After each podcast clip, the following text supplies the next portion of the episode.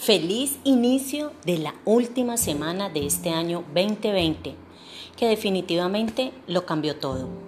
Así que con la misma fuerza que llegaron tantos cambios, con esa misma fuerza y transformación, nosotros lo terminaremos.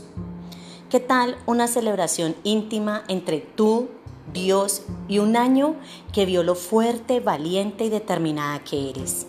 ¿Qué tal si nos despedimos sin queja? Pero llenos de agradecimiento. Agradecer todo, absolutamente todo. Lo aprendido, lo superado, lo alcanzado.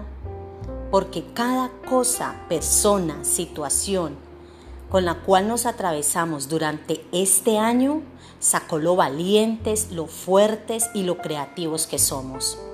Cambiamos el chip y con eso se fueron mil cosas de las cuales dudábamos y que ahora fluyen de manera natural. Sigue adelante, mantente fuerte, porque logramos continuar a pesar de todas esas noticias tan poco alentadoras que escuchábamos y veíamos.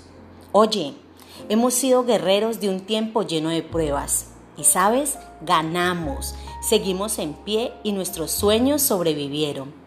Celebremos ahora el valor a lo importante, el valor del verdadero significado de la familia, de la unión, del apoyo, de la solidaridad, de la bondad, del amor, el valor al tiempo, a la salud, a nosotros mismos.